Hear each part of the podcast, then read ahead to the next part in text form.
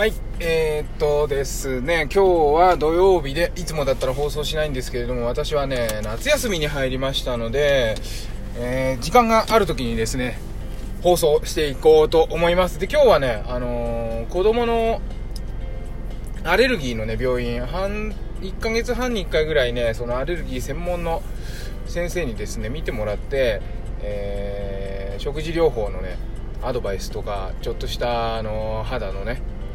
えー、湿疹とかの薬もらったりとかですねいつも飲んでる薬もらったりとかするのを定期的に行ってる病院に行ってきました。でちょっとね下の子が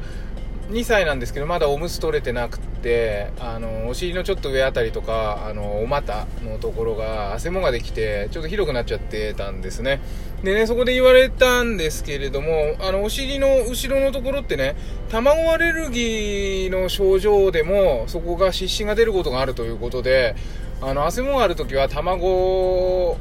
卵のね練習はちょっと控えてもいいかなっていうふうに先生言ってました。こういうのって意外に知らないんじゃないんですかね。普通の先生ってねあんまりそういうこと言わない人多いんじゃないかなと思ってうちの先生はなるべく薬を使わないで食事療法だけで、えー、しかも無理せずねあの負荷テストとかもせずですねやる先生なので全く負担がないんです。親にも子供にも負担がないという先生で。その代わりすごく細かい症状まで全てねいろんなことを把握してる。こういう風に食べれば大丈夫かもしれないとかですね。こういう風にしてみてうんよくわかんないけどねっていうのはない先生なんです。けどちょっと話は脱線しましたけれどもあの汗ものお尻に出る汗もっていうのはえー、卵アレルギーの症状の時も同じような、えー、汗もみたいなものがお尻の上あたり背中の下あたりの方に出るということで、えー、汗もとねその卵アレルギーがセットになってしまうとちょっと困るから食べれるようにはなってても少しあの量を減らすなりちょっと黄身だけにするなりっていう風にね工夫してくださいっていう風に言われたのとあと太陽を浴びましょう。太陽を浴びるだけでも日焼けをするだけでも、あのー、汗もってね出にくくなるんだそうです。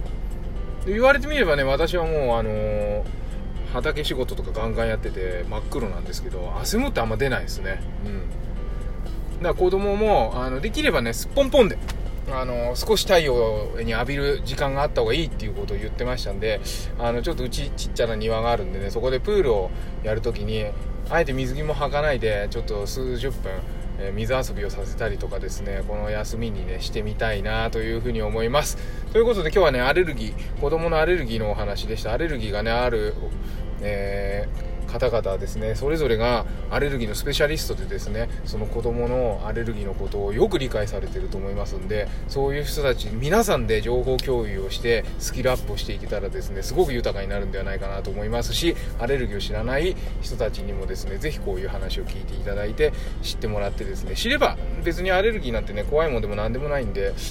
食べるからえー、症状が出る。食べなきゃ出ない。ただそれだけのことなんですね。把握しないから怖いんです。ということで今日はこのぐらいにしたいと思います。それではですね楽しい週末をお過ごしください、